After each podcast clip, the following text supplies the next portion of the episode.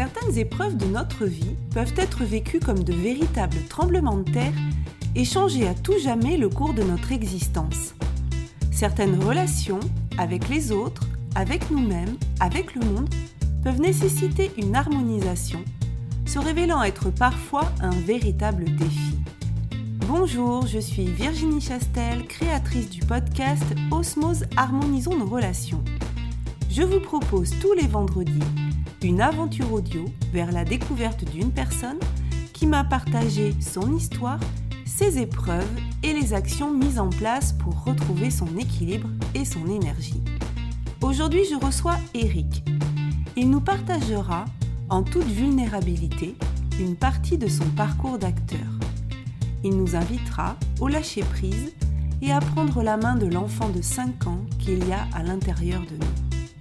Son parcours nous montrera combien développer nos sens connectés à l'ici et maintenant peut être salvateur. Osmose, le podcast qui harmonise nos relations, épisode 29.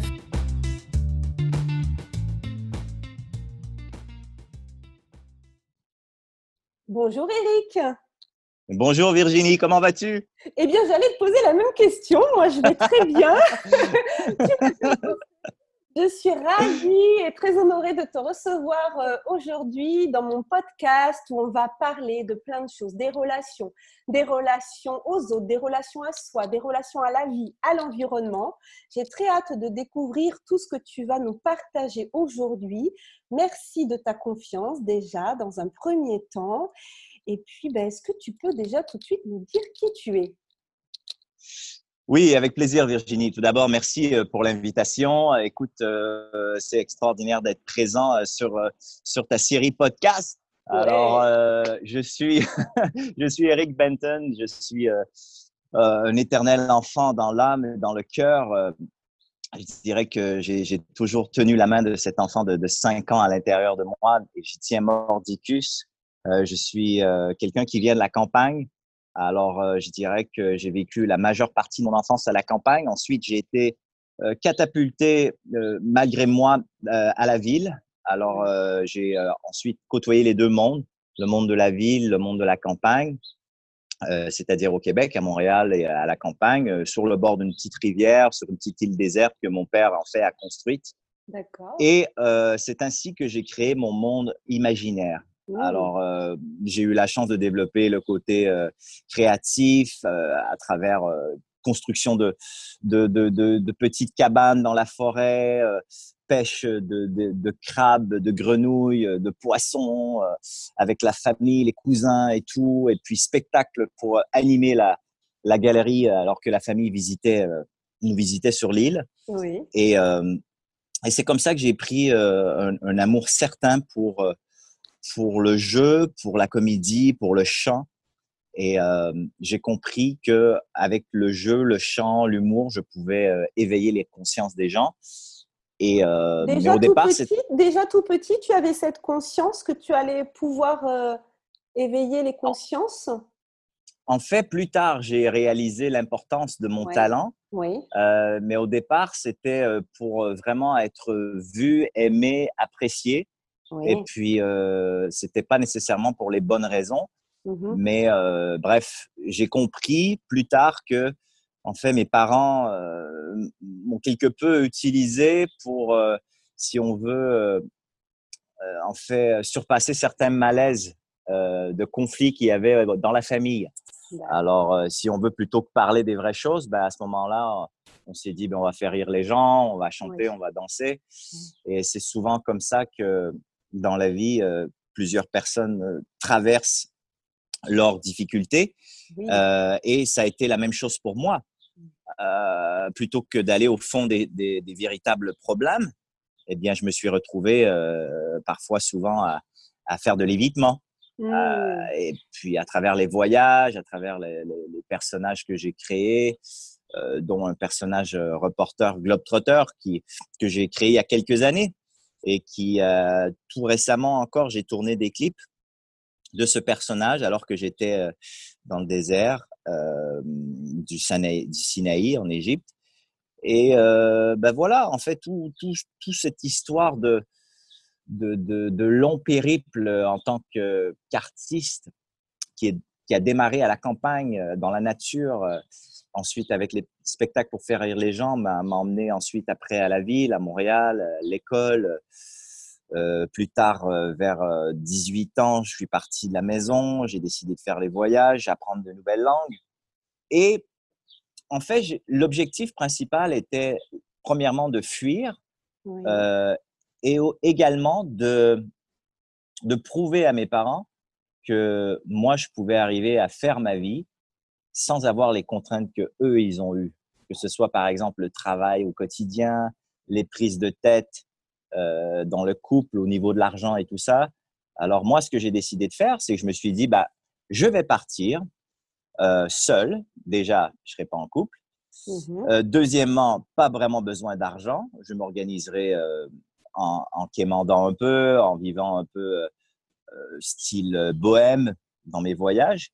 Et en plus, je vais apprendre diverses langues pour pouvoir me débrouiller et euh, voyager un peu partout. Alors, au départ, c'était pas nécessairement, il y a toujours eu cette envie de, de, fuir, de découvrir, de voyager, mais il y avait aussi au fond de moi-même une colère, quoi, une, colère contre mes parents et un objectif de leur prouver que, que je suis capable de, d'être libre et d'être heureux sans les emprises de. Voilà. Et ça, au moment où tu euh, es euh, enfant, adolescent, jeune adulte, est-ce que ces, euh, toutes ces situations, est-ce que tu tu arrives à comprendre en fait pourquoi tu, tu, parles de fuite, tu parles de colère? Est-ce que ça, c'est le discours que tu as aujourd'hui en te disant, voilà, si je regarde un petit peu le fil de ma vie, si je remonte en arrière, je me rends compte que j'ai fui, je me rends compte que j'étais en colère? Ou est-ce qu'au moment où tu vis ces choses-là, donc si on redéroule le fil de ta vie, qu'on essaie vraiment de se mettre, enfin en tout cas toi, parce que moi je peux pas me mettre à ta place, mais toi si tu essaies de te remettre euh, à cette époque-là, Qu'est-ce que tu ressens à cette époque-là au niveau des émotions Qu'est-ce que tu fais euh, Comment ça se passe?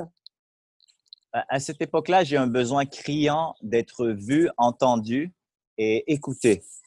Alors, euh, je commence à, filmer et documenter tout ce que je fais. Euh, déjà d'emblée, bon, mes, premiers, mes premiers contacts avec les planches, ça a été à l'âge de bah, officiellement, je dirais, dans, dans, une pièce de théâtre à, à Montréal. J'avais 14 ans et euh, je cherchais à attirer l'attention, à être vu, à être aimé, à être reconnu parce que oui. l'une des choses que, qui m'a coûté beaucoup lorsque j'étais jeune, c'est de ne pas pouvoir exprimer euh, comment je me sentais. Et parce que tes parents ne te laissaient pas cette possibilité-là d'exprimer ce que tu ressentais? On te faisait comprendre que c'était pas bien d'exprimer ses émotions? Exactement. C'est-à-dire, si c'était une émotion négative, ce qu'on faisait, c'est qu'on me disait Mais non, arrête, t'as pas à te sentir comme ça, sois positif. Alors que on m'a pas ouvert les bras pour m'accueillir dans les émotions négatives que je vivais ou, les, euh, les, défis auxquels euh, je traversais. Parce, que justement, parce que justement, on considérait que c'était des émotions négatives alors que ces émotions-là, on pourrait dire qu'elles sont désagréables, mais qu'elles ont quand même leur raison d'être. Exactement. Mais après, j'ai compris que bon, mes parents n'ayant pas eu cet espace-là non plus pour, euh, eh pour, eux, donc ils ne pouvaient pas vraiment offrir ce qu'ils n'avaient pas. Ils ont fait du mieux qu'ils pouvaient avec ce qu'ils savaient. Voilà, exactement. Mais après, ce qui arrive, c'est que euh, ayant vu que j'étais refusé dans, dans qui j'étais vraiment, avec ce que je vivais, oui. Euh, et c'est ce qui m'a propulsé à me dire, ben là, moi, je vais m'extérioriser dans le théâtre, dans le chant. Et ensuite, euh, ce fut le départ, le départ pour l'Ouest canadien, où est-ce que j'ai décidé de, de, créer ma propre vie. Et euh, la, la, planète, en fait, est devenue ma maison.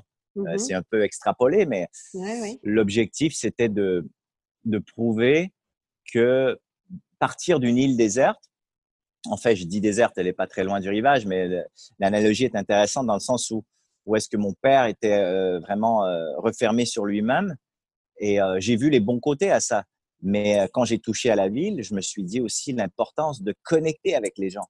Alors, j'ai eu cette crainte d'être pris dans, sur cette île et de ne pas rentrer en contact avec les gens. Donc, c'est pour ça que comment je me sentais à cette époque-là, c'est je dois absolument m'ouvrir aux gens, même si j'ai peur, et l'une des façons d'y arriver, c'est d'apprendre les langues et euh, également de, de, voyager et de rentrer en contact avec le plus de gens possible. Et ce qui est étrange, c'est que je suis arrivé à, à, développer des relations avec des gens rapidement, des inconnus.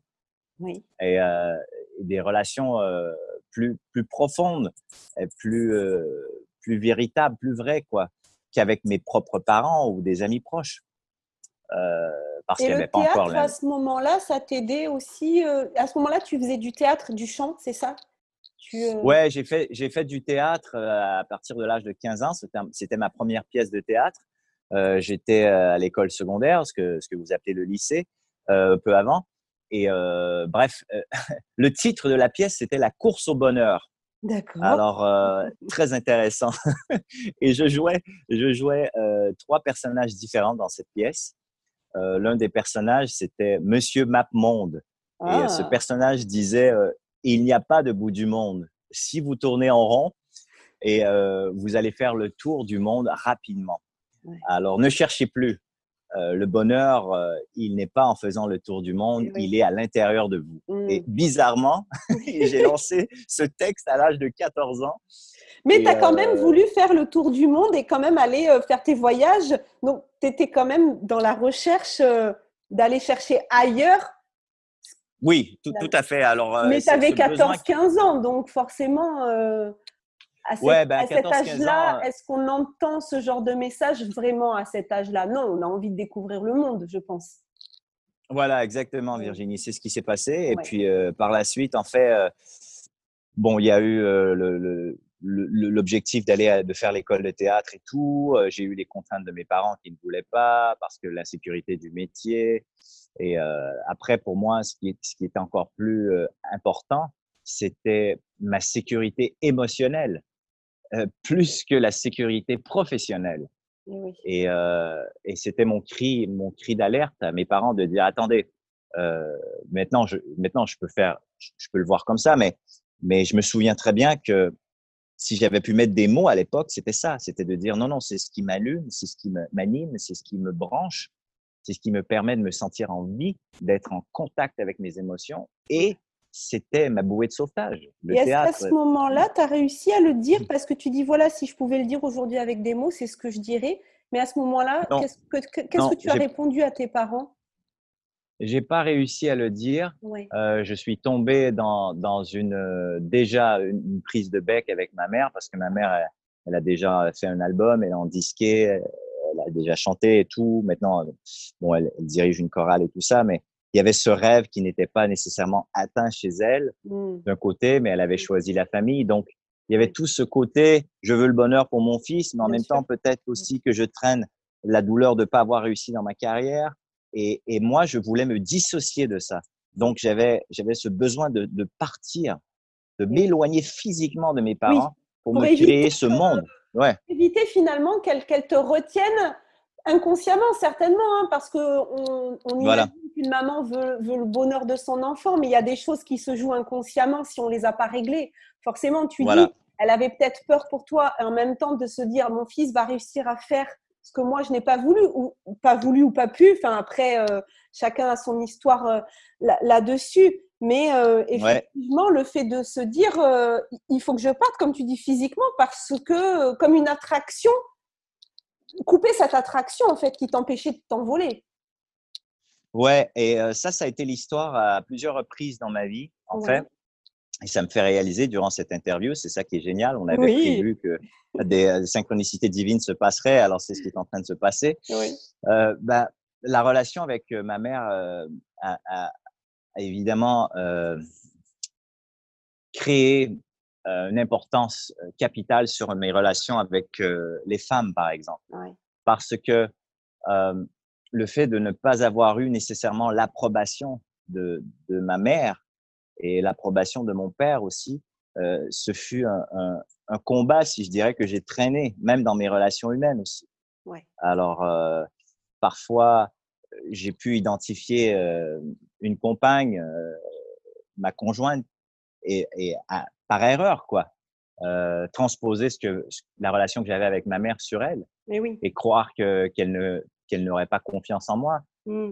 Pour X ou Y raison. Ou, Ça, c'est assez, c'est assez euh, courant, je dirais, les auditeurs, peut-être que ça résonne en eux, que des fois, on, projette sur notre conjoint et euh, en fait des choses qu'on a vécues avec nos, propres parents, euh, ou l'autre peut aussi des fois nous dire non mais c'est bon arrête je suis pas ta mère ou je suis pas ton père des fois ça peut non mais peut-être que c'est ce que tu as dit ta, ta, compagne et je suis pas ta mère mais des fois le conjoint ne réalise pas qu'il y a ce transfert qui se fait et des fois soi-même, on ne réalise pas, on ne comprend pas pourquoi l'autre nous dit euh, non mais c'est bon, je suis pas ta mère. C'est ça peut être compliqué effectivement à gérer si est-ce qu'à ce, moment-là, tu avais cette prise de conscience ou est-ce que tu disais mais, euh, mais non, pas du tout Comment tu vivais ça? Non, j'avais, j'avais, j'avais pas du tout cette prise de conscience. Si on se remet encore autour de, de mes 20 ans et tout, euh, j'ai eu une relation extraordinaire avec une, une, fille plus jeune que moi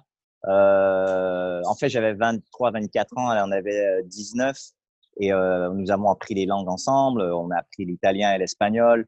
Donc, on faisait une journée en italien, une journée en espagnol pendant trois ans. On était vraiment dévoués à ça.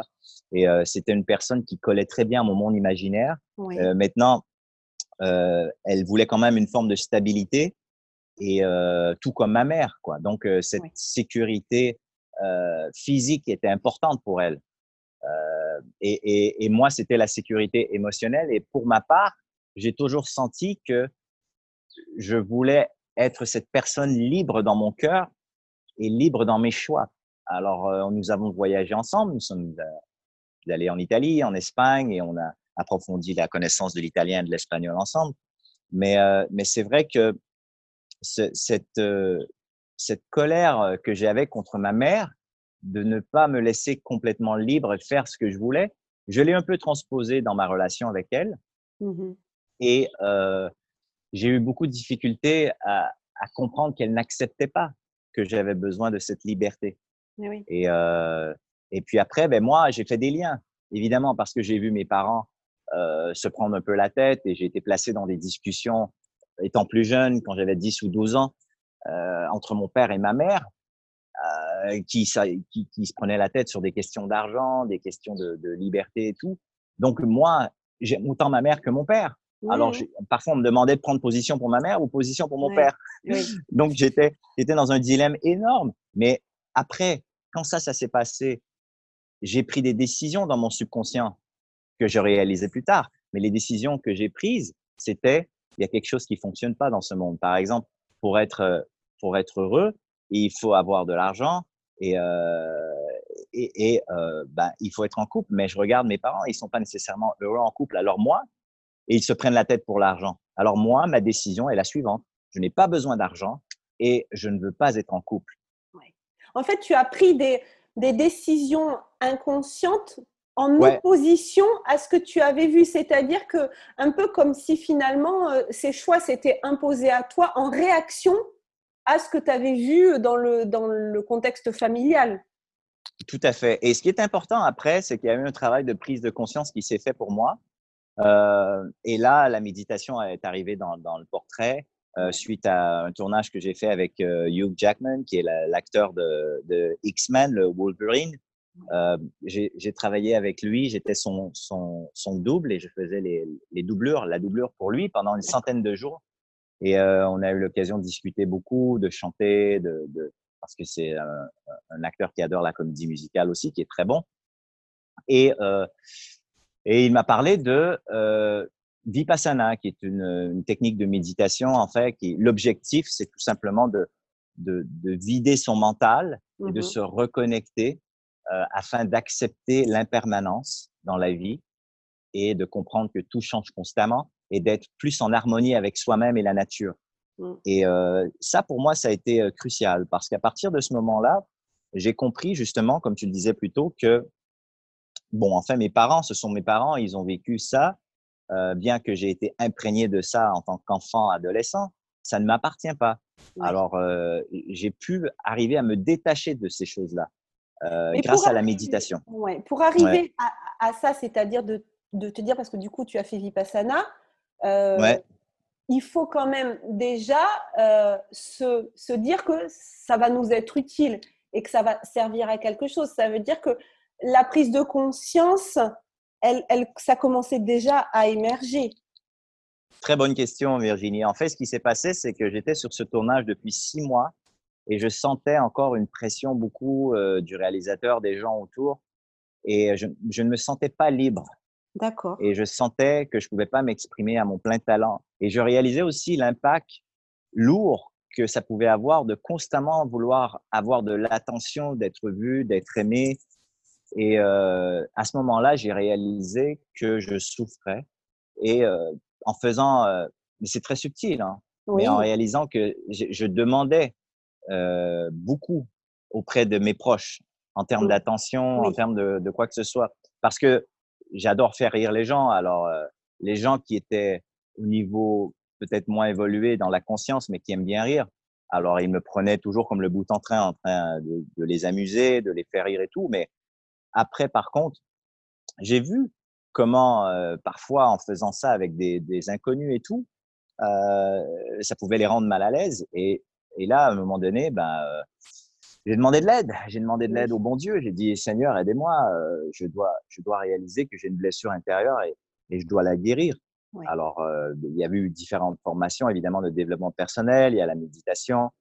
Et, et c'est après ce tournage, j'étais carrément à terre, quoi, épuisé et tout. Et alors, Hugh, Hugh Jackman m'a dit, bah, écoute, moi, j'ai fait ça. Euh, Vipassana, 10 jours de retraite euh, sans contact visuel, avec personne, pas le droit de lire, pas le droit d'écrire. Et tu reviens à l'intérieur et tu, tu l'objectif, c'est de, de, de, de, rentrer en contact et d'observer, quoi, d'observer ouais, les, les, souffrances ouais. à l'intérieur sans les juger et de réaliser que tôt ou tard, euh, tout, tout change, quoi. Mmh. Et euh, à travers ce changement-là, ben, on est en mesure de, de, de, de comprendre d'une manière expérimentale. Et c'est ça, Virginie, la beauté de la chose, c'est que quand, on, quand on voit quelque chose, on s'en souvient. Quand on entend quelque chose, on va peut-être s'en souvenir et l'oublier. Mais quand on expérimente quelque chose, mmh. alors là, c'est imprégné en nous pour toujours. Et... Une expérimentation qui est corporelle, mais aussi de. Enfin, c'est un tout en fait. C'est ça, c'est-à-dire ouais. c'est tous les sens qui sont. Euh, qui sont en éveil et que tu, tu vis vraiment. Alors moi, j'ai pas fait Vipassana, hein, donc, euh, ouais. je, je, je, ne connais pas. Il n'y a, a, pas enfin, de problème. Je, je, je sais, mais je ne l'ai pas, je n'ai pas vécu. Mais j'essaie, voilà, d'imaginer. Ça veut dire que, en gros, tant qu'on l'a pas vécu, on on peut pas vraiment euh, imaginer quoi. ben, en fait, pour les gens qui nous écoutent actuellement, euh, oui. rapidement, ma Vipassana, oui. c'est une forme de, c'est une forme comme une autre. À ce moment-là, moi, je suis rentré en contact et puis j'ai j'ai pu me retrouver dans le moment présent. Ouais. Et c'est euh, ouais. d'être, de ressentir. Par exemple, j'étais au sommet d'une montagne et euh, entre les méditations, on pouvait sortir et à la toute fin, ben, en fait, durant les dix jours, il y a des moments où est-ce que l'ego euh, ressort constamment et te dit des trucs du genre qu'est-ce que tu fais là, ça sert à rien, ouais. retourne chez toi, c'est quoi ce truc de silence, va faire quelque chose, ne reste pas là. Et bref, alors les trois quatre premiers jours sont difficiles. Par exemple, je faisais la file d'attente pour aller me chercher à manger parce qu'on a faim après avoir médité, euh, on médite 12 heures par jour environ. Ouais. Et il euh, y a, quelqu'un qui est passé devant moi. Oh. Et euh, normalement, bon, là, je suis dans l'ego. Je me dis non, non, c'est pas vrai. Donc, je vais passer devant. Ensuite, je voulais m'asseoir près de la fenêtre pour voir le coucher de soleil. J'étais toujours dans je veux, je veux, je veux. Oui. Oui. Et plus les jours ont avancé, plus, si tu veux, mon corps et mon esprit a commencé à comprendre le concept de l'impermanence. Ce qui fait que, à un moment donné, la situation similaire s'est passée et quelqu'un a passé devant moi et j'ai tout simplement ouvert mon, mon, mon, corps pour le laisser passer sans même y penser. Oui. Et ensuite, je marchais et j'ai vu une chaise de libre, je me suis assis. Alors, je devenais en parfaite harmonie avec le présent de plus oui. en plus. J'étais plus dans de futur je veux quelque chose ou mmh. l'anxiété ou la, la, oui. la peine d'avoir perdu quelque chose. Et, et le, le, le métier d'acteur, ce que j'ai réalisé avec tout ça, c'est que ma raison principale pourquoi j'aime travailler en tant qu'acteur, c'est pour être dans le présent. Euh, on dit en anglais act or die, mais le, le but c'est c'est ça, c'est actor, euh, a, oui. a, agir, soit dans le présent. Et euh, dans, dans mon objectif avec euh, avec qu'est-ce qu'on fait euh, comme travail, c'est beaucoup de d'aider les gens qu'ils soient acteurs ou pas, à leur faire réaliser qu'ils sont les acteurs principaux de leur vie, principaux de leur vie. Oui, et oui. C'est ça, c'est-à-dire que finalement, il y a, on est aussi notre propre metteur en scène. On, on, dit et en même temps, on décide. Mais ça veut dire de prendre sa responsabilité aussi. Ouais, en fait, euh, je mettais euh, justement récemment sur ma page euh, Facebook, et pas plus tard qu'hier, j'ai mis une photo parce que tout ça, bon, avec toutes ces histoires d'ouverture, de, de, de, prise de conscience et tout, ça, ça m'a emmené jusqu'à Los Angeles pour travailler sur un film. Et puis hier, j'ai mis une photo justement de, moi qui était posé devant le, le fameux signe Hollywood et tout. Oui, et j'ai eu une réflexion. Ouais, c'est ça. Bon, j'ai eu une réflexion euh, que je vais vous dire dans quelques minutes. Rappelle-moi de l'expliquer parce que je vais quand même parler de, de ce cheminement qui m'a emmené vers Los Angeles, qui était l'objectif d'ailleurs et qui fait toujours partie des projets. Mais j'y suis allé et j'ai vécu quelque chose d'assez euh, particulier.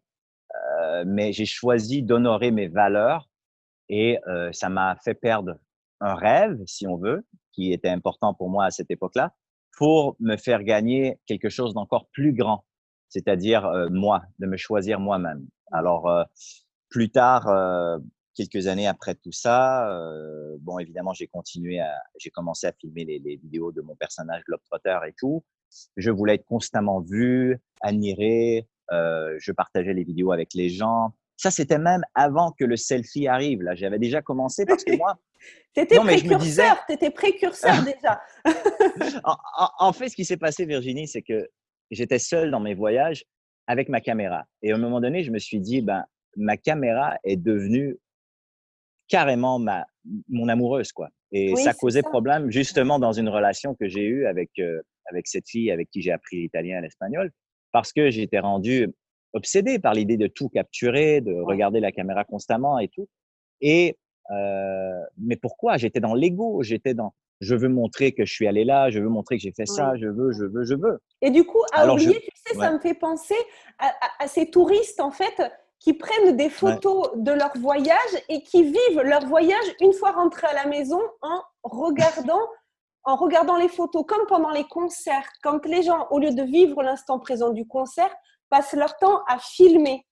Moi, ça, ça m'interpelle toujours ça. Tu vois, je me dis, et c'est vrai que le jour où je me suis posé la question, parce que moi aussi, ça m'est arrivé hein, de filmer. Alors maintenant, ce que je fais, voilà, c'est que je, allez, je filme 30 secondes pour un petit souvenir. Puis après, je dis, allez, mais vivons l'instant présent. Parce que c'est pas de retour à la maison, c'est pas de retour à la maison qu'on vit le concert ou qu'on vit les vacances.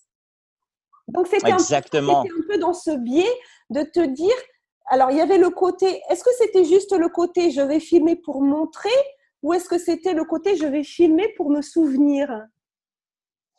Très bonne question. Bah, tout d'abord, euh, je suis d'accord avec toi de, de, de, filmer rapidement un petit truc euh, juste pour le, le sentir qu'on a un souvenir et ensuite d'ouvrir le cœur et les bras pour être dans le présent complètement. Mais moi, ce qui s'est passé aussi, c'est que je filmais pour capturer, pour capturer ce moment en espérant le vivre complètement avec tous mes sens. Mmh, et, et et, et, et si tu veux, en fait, c'est, j'ai compris après que c'est l'acte de filmer. Et après, parce que je me mettais en scène, euh, bon, j'arrivais, j'arrivais à trouver toujours une façon de, de, de mettre la caméra d'une certaine manière, même si j'avais pas de trépied. Parfois, j'utilisais les, les, bananes que j'avais dans mon sac à dos pour comme trépied, euh, des trucs complètement dingues, quoi. Et, et, et, après, j'ai réalisé que finalement, ce qui me faisait plaisir, mais ça c'est plus tard dans le processus, au départ, je filmais pour impressionner, pour être vu aimé, mais après, c'est le processus qui m'a intéressé dans le sens où le fait de créer, de faire un plan, de jouer, de mettre en scène, d'être à l'intérieur et de le filmer. Et ensuite, là, j'ai réalisé que j'attirais l'attention des gens quand je faisais mes petites vidéos pour mon personnage. Et à partir d'un moment, quand j'étais euh, récemment, euh, plus quand j'ai fait euh, le désert et tout ça, j'ai réalisé que les gens aussi ont besoin d'amour et d'attention. Mmh. Ben, j'avais réalisé plusieurs années un peu avant, mais quand même.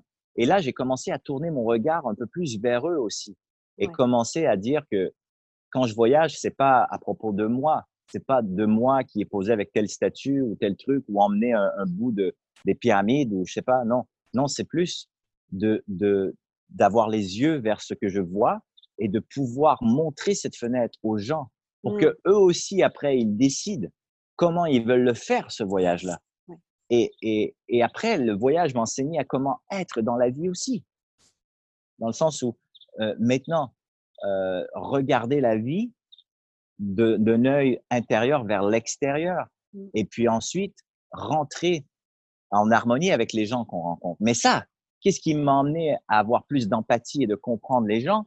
C'est la dépression majeure. Et j'ai fait une dépression majeure suite à euh, un, un, rêve qui est, que j'ai pu toucher, qui était très important pour moi, un rêve de gamin, euh, de, de, travailler sur une production euh, hollywoodienne et tout.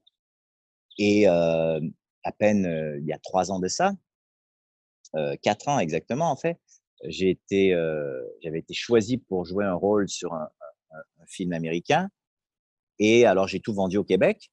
Je suis parti là-bas et euh, tout s'est bien passé. En fait, bon, là, encore des synchronicités divines et tout. Je méditais, je priais. J'étais quand même, j'ai toujours été quelqu'un qui a la foi, mais je me croyais quand même, malgré tout ça, un peu supérieur aux autres. Je m'explique. J'avais de l'empathie, mais de l'empathie euh, politiquement correcte envers mmh. les gens. C'est très subtil ce que je dis, mais c'était à l'intérieur de moi, je me disais quand même, mais non, tu pourrais t'en sortir. Pourquoi tu te plains comme ça? Regarde-moi, je suis. Et c'était cet ego qui remontait. Et, et euh, ce qui s'est passé, c'est que euh, sur le, alors qu'on faisait les, les, répétitions durant le tournage et tout, euh, il y avait cette productrice qui m'a fait des avances et tout.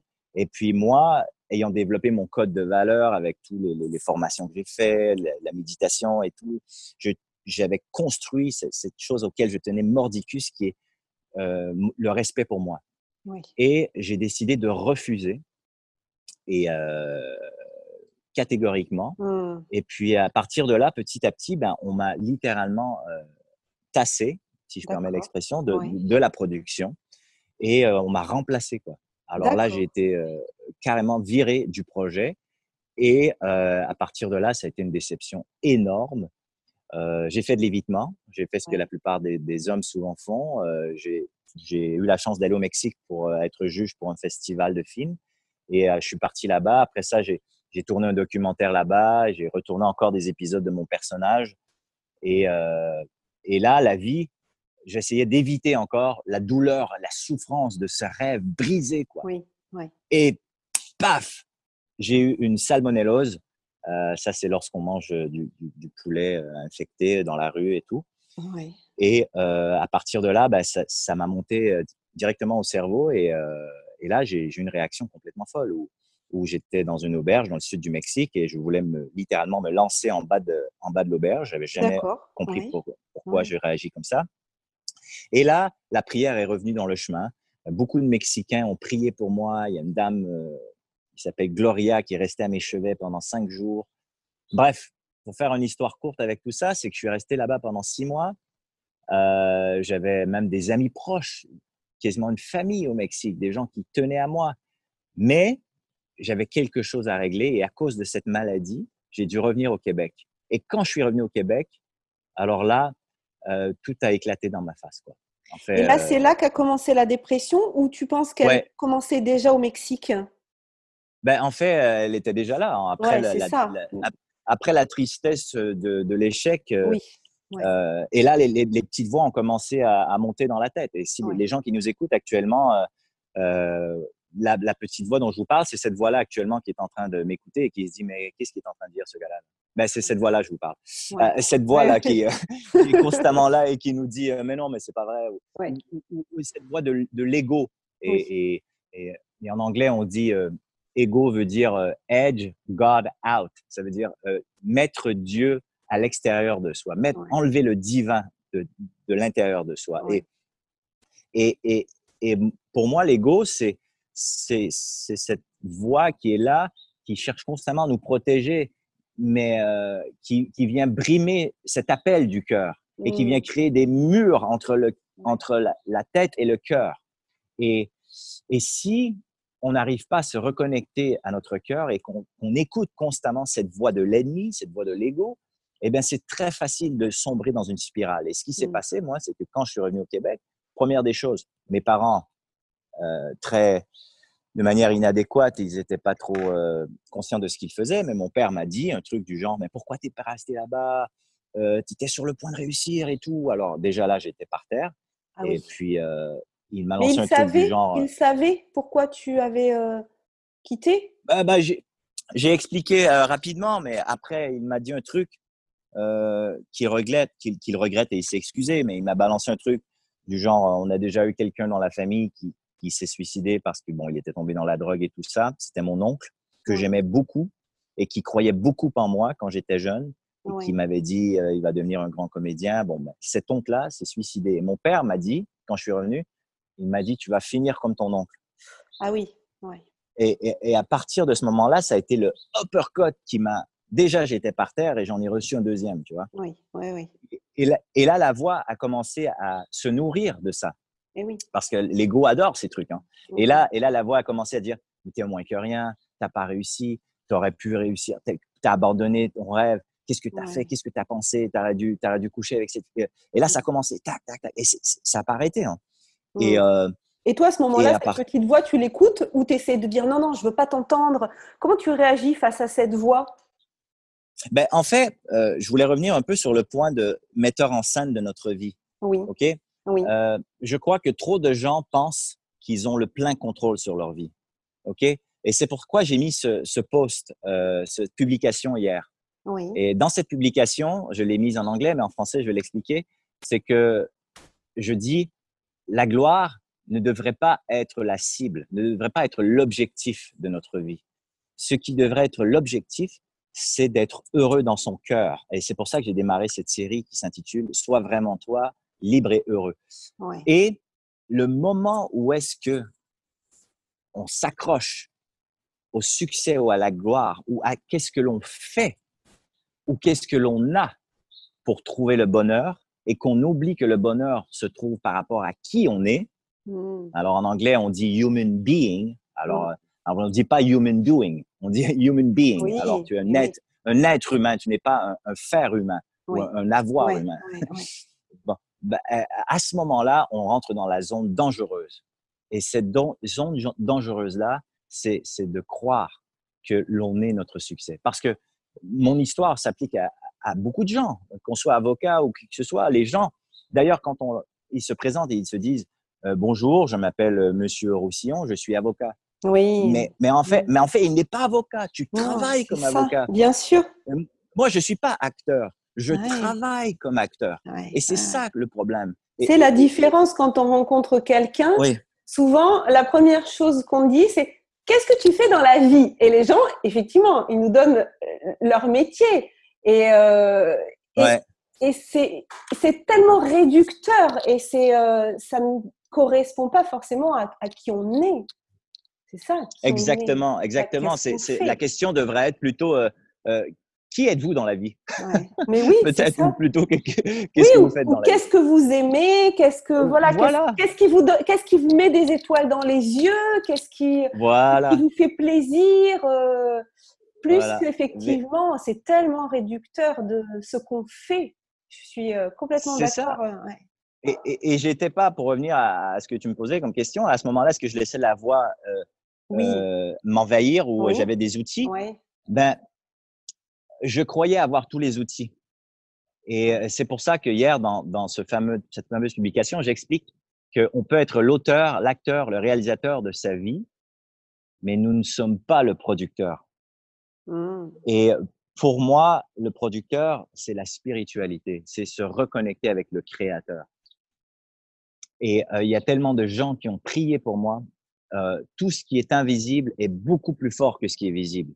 Et souvent, les gens vont, parfois, les gens vont me dire, ouais, mais Eric, c'est bon, toi, tu as la foi et tout. Moi, j'ai pas la foi. Mais je leur dis, OK, il n'y a pas de problème. On parle pas de religion ici, là. Oui. On parle de non, foi. ouais, On parle de foi. Alors, est- est-ce que tu aimes ta fille? Est-ce que tu aimes ton fils? Ah, mais oui, je l'aime, bien sûr. OK.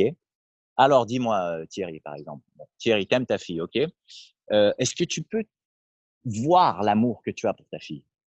Mais qu'est-ce que tu veux dire? Euh, bien sûr. Euh, ben, ouais. non, non, mais est-ce que tu peux toucher à cet amour-là? Ben, je peux la serrer dans mes bras. Ouais, d'accord, mais est-ce que tu vois l'amour? Est-ce que Mm. Non, mais tu crois quand même à l'amour. Alors, alors c'est ça. Alors le Créateur, appelons-le comme on veut. Pour moi, c'est Dieu. Euh, euh, euh, et nous a créés et on, doit revenir à lui pour comprendre qui on est vraiment, pour être libre et heureux. C'est comme par exemple si on achète un iPhone, je sais pas moi, bah, il y a le manuel d'instruction. Alors pour bien utiliser le iPhone, on doit revenir et lire le manuel d'instruction et comprendre le créateur. Qu'est-ce qu'il nous a envoyé comme message pour utiliser ce, iPhone au maximum de sa capacité. Et tu sais, moi, j'aime bien dire, tu parlais de, choses justement, euh, de l'amour, euh, qui sont des choses, effectivement, les gens, ils disent, ah, mais moi, euh, je crois que ce que je vois. Et, et, ton exemple, il est, il est très bon parce que c'est, tu vois, c'est rigolo parce que c'est aussi un exemple que je prends beaucoup quand je parle bah, effectivement du sentiment amoureux ou de l'amour, voilà, qu'on a, qu'on a pour les autres. C'est quelque chose que ce n'est pas palpable, on ne peut pas le toucher et ça ne se voit même pas. Et moi, j'aime bien dire, et, et si on passait de, de, de la situation où on croit ce que l'on voit à la situation où on voit ce que l'on croit? Ah, waouh. Bah, tu vois, c'est ça, ça, ça fait un pont, un pont parfait avec ce que je voulais euh, poursuivre par rapport à ce que je disais, parce que finalement, je me suis mis à prier et euh, j'ai prié avec des gens, j'ai prié avec une amie. Euh, et euh, à ce moment-là, même si j'avais des doutes, bien que j'ai eu la foi, euh, je me suis mis à, j'avais une petite petite euh, graine d'espoir et j'ai commencé à voir ce que j'ai commencé à croire. Mmh. Et euh, en faisant des choses aussi simples que écouter des louanges, euh, marchant, en marchant, en priant, en me reconnectant avec la nature.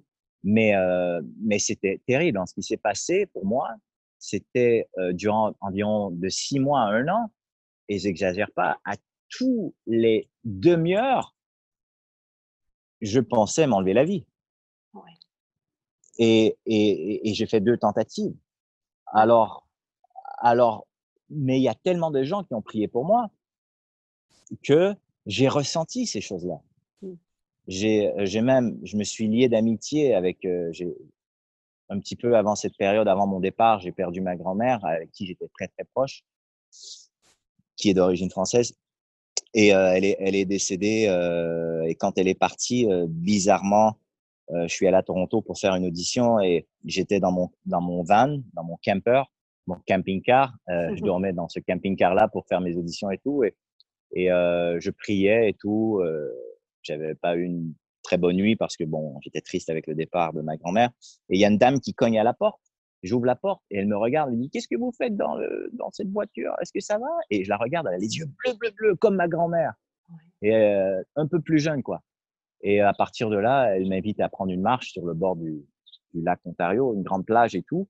Et on a partagé euh, sur la vie, la spiritualité, tout ça. Et, et, et cette dame s'est dit, je vais prier pour toi. Et encore aujourd'hui, six ans plus tard, je la vois comme une mère spirituelle. On s'appelle mmh. constamment. Euh, elle m'a aidé à traverser cette dépression. Son propre fils, à elle, qui était en dépression, mais bizarrement, parce qu'elle a prié pour moi, mais son fils s'est rapproché encore plus de la prière. Il a appris à s'aimer lui-même, à réaliser qu'il n'est pas le produit de ce qu'il fait ou de ce qu'il a, mais bien du créateur qu'il aime, quoi, qu'il est, qu'il a une propre identité, une propre vérité. Euh, parce que l'important, au final, euh, Virginie, c'est pas ce que l'on fait, c'est qui on est dans ce que l'on fait. Oui les valeurs qu'on porte et l'intention qu'on met. Mmh. Et, et, et, et, la beauté de la chose, c'est que lorsqu'on décide d'honorer qui on est et d'honorer qui nous a créés, ben lui ou cette force créatrice nous ramène exactement où est-ce qu'on doit être éventuellement. Et c'est pour ça que j'ai terminé la publication en disant, le créateur, le producteur, de ce film dans lequel on est, c'est Dieu. Et lorsqu'on le met en premier dans notre vie, et encore là, je ne parle pas de religion, je parle d'honorer la vie, d'honorer le Créateur. Lorsqu'on le place en premier, tout le reste prend sa place.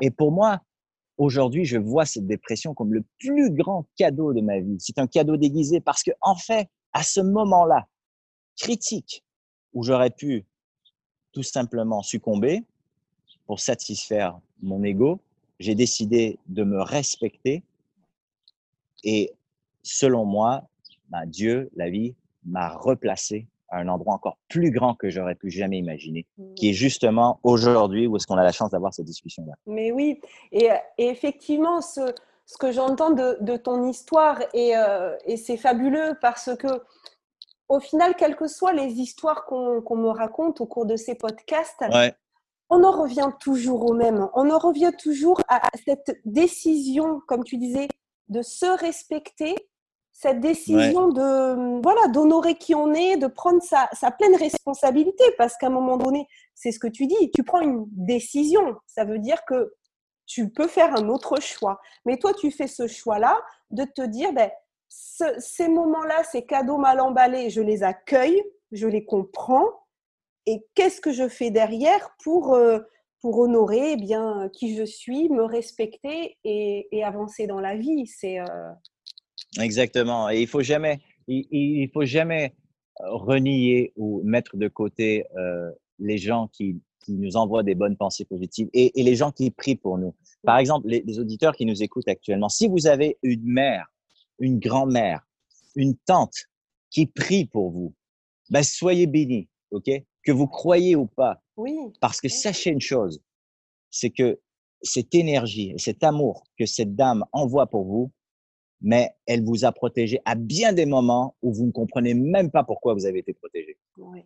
Et toute et moi, énergie, effectivement. Et voilà. Et moi, y y a, je suis certain, et, et j'invite les auditeurs à, faire cet exercice-là après l'entrevue, de s'asseoir et puis peut-être de prendre euh, une feuille de papier et d'écrire tous les moments où dans leur vie ils ont eu des, interventions divines, des moments où est-ce qu'ils pensaient littéralement que tout allait tomber, tout allait s'écrouler, ou que quelqu'un, quelque chose euh, est arrivé et les a sortis littéralement de la noirceur. Et je suis convaincu qu'en faisant l'exercice, vous allez les, en ressortir. et le problème, c'est que dans la société dans laquelle on vivait, parce que j'aime bien dire on vivait, parce que depuis le confinement, j'ose croire que les gens vont, vont revenir plus à l'essentiel, mmh. c'était de, de, vivre trop rapidement et de ne pas se poser pour voir ces synchronicités divines-là qui arrivent. Ouais, ouais, euh, c'est important ce que tu dis, parce, que, parce que souvent on dit c'est le hasard. Et donc, on, ça on, fait comme si, euh, bon, bah, c'est le hasard. Et en fait, euh, bah, peut-être pas. Hein. C'est peut-être pas le hasard. Non, non, non, non, non. Tout, tout, est, tout, est, tout est bien coordonné. Tout est bien planifié. Tout est, bien orchestré. Et, et, être dans la gratitude, bon, mmh. les Américains sont très forts sur ça. Euh, aussi, bon, mais très important quand même de, de remercier constamment, de, de et, et, même si, et c'est là que le, le terme d'être acteur de sa vie, être, prend du sens. C'est euh, en anglais on dit fake it until you make it. Alors fais comme si euh, fais semblant jusqu'à temps que ça soit la vérité. Ben moi j'ai dû faire semblant pendant que j'étais dans cette noirceur là, en développant un système d'affirmation euh, positive. c'est un, mariage de plusieurs choses quoi. Euh, mmh. la méditation, de la, de, la, de, la, prière, du chant. Et le, le, défi, c'est que on n'a pas le goût de chanter. Quand on est en dépression majeure, là, oh, oui. écoute, c'est la dernière chose qu'on veut faire. Euh, moi, j'étais incapable de me lever de mon lit et euh, c'était c'était lourd et, constamment, je me disais, euh, je vais en finir, je vais en finir, et, c'était un, exercice de renforcement. Donc, les gens parfois vont me dire, ouais, mais Eric, tes affirmations positives, ça fonctionne pas. Je dis, ok, d'accord. Reviens-moi dans sept jours, regarde-toi dans le miroir et dis-toi que tu es une merde pendant sept jours de temps, matin et soir. Et, après, après ces jours, viens me voir et dis-moi comment tu te sens. Alors, c'est la même chose. Mais c'est sûr. Mais c'est sûr. Et ça, c'est important que, que, que tu, euh, tu, le partages parce qu'effectivement, c'est synchronicité. Et puis, je, voilà, le fait semblant jusqu'à temps que ça arrive, ben, c'est-à-dire là, c'est commencer à voir ce que l'on croit pour que finalement, on finisse par, euh, par, euh, ben, par le moment où ça va, ça va arriver, effectivement. Oui, c'est ça. Et, et, il faut parfois euh, ne pas avoir peur de, de, se mettre à genoux. Hein. Et euh, carrément, trop de personnes, trop de gens se, se, croient trop importants et croient que tout est mmh. sur leur contrôle. Moi, j'ai dû baisser les bras, j'ai dû littéralement me mettre à genoux, pleurer, pleurer ma vie, mmh pleurer cette douleur profonde et dire bon Dieu, je te donne tout, je lâche prise. Oui. Et, et, sers-toi de moi. Sers-toi de moi parce que j'ai pas le contrôle.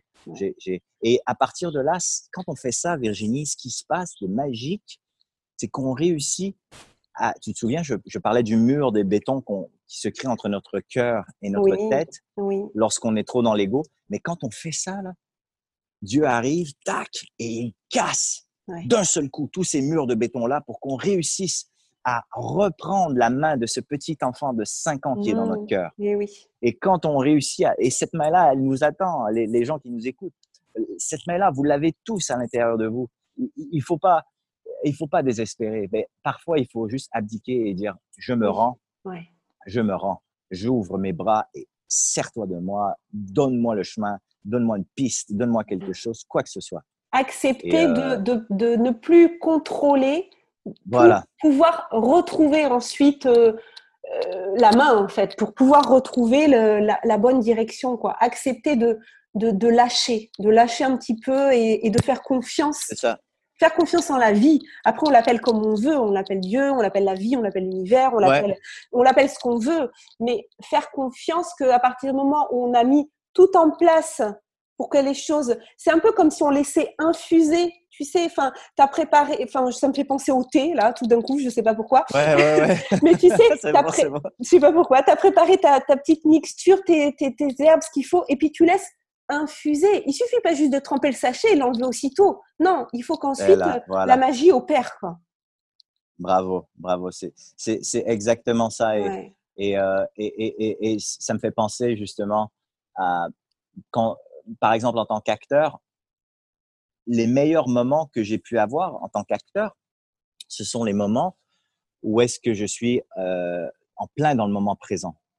Et euh, lorsqu'on est dans le moment présent, c'est lorsqu'on est capable d'avoir tous ses sens connectés sur qu'est-ce qui se passe et euh, de lâcher d'un contrôle, de lâcher prise. Et souvent, souvent, les metteurs en scène ou les réalisateurs vont dire non, non, attends, t'es pas en écoute n'es pas dans l'écoute, tu es, en train, es déjà en train de penser à ta réplique ou à qu'est-ce que tu vas dire ou à qu'est-ce Sois dans l'écoute, soit mmh. ici et maintenant. Et, et, le ici et maintenant est essentiel. Tous les bons acteurs qui nous accrochent, ce sont des gens que l'on sait qu'ils sont complètement dans le présent, qui sont là. Ils, emmènent avec eux le personnage dans le ici et maintenant. Mmh. Et ce qui se passe, ils arrivent à l'intégrer, à s'adapter avec ce qui se passe dans, dans l'environnement actuel. Et, c'est pour ça que moi, étrangement, jamais j'aurais pu croire ça, mais ces outils d'acteurs aident énormément dans la vie au quotidien. Euh, et euh, j'ai cru à tort que qu'un acteur, c'était quelqu'un qui devait mettre un masque et qui devait mmh, euh, mmh. épater la galerie et tout. Mais non, au contraire, ce que je comprends, c'est que le véritable acteur, c'est celui qui n'a pas de masque et qui, qui, qui réussit à, à, nous emmener avec lui dans ce monde imaginaire, mais dans le présent.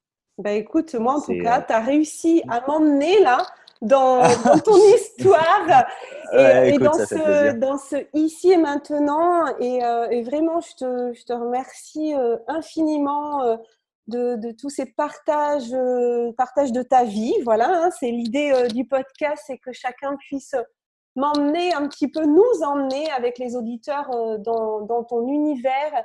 Et moi, ce que je retiens euh, ben, vraiment, c'est que c'est le ici et maintenant. Euh, arrêtons de vouloir chercher ailleurs ce qu'on a à l'intérieur de nous.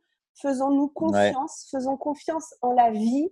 Et que quand on a semé les, les bonnes choses, on récolte derrière.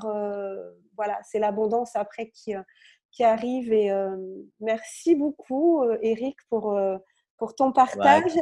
Est-ce que tu voudrais rajouter quelque chose avant qu'on se quitte?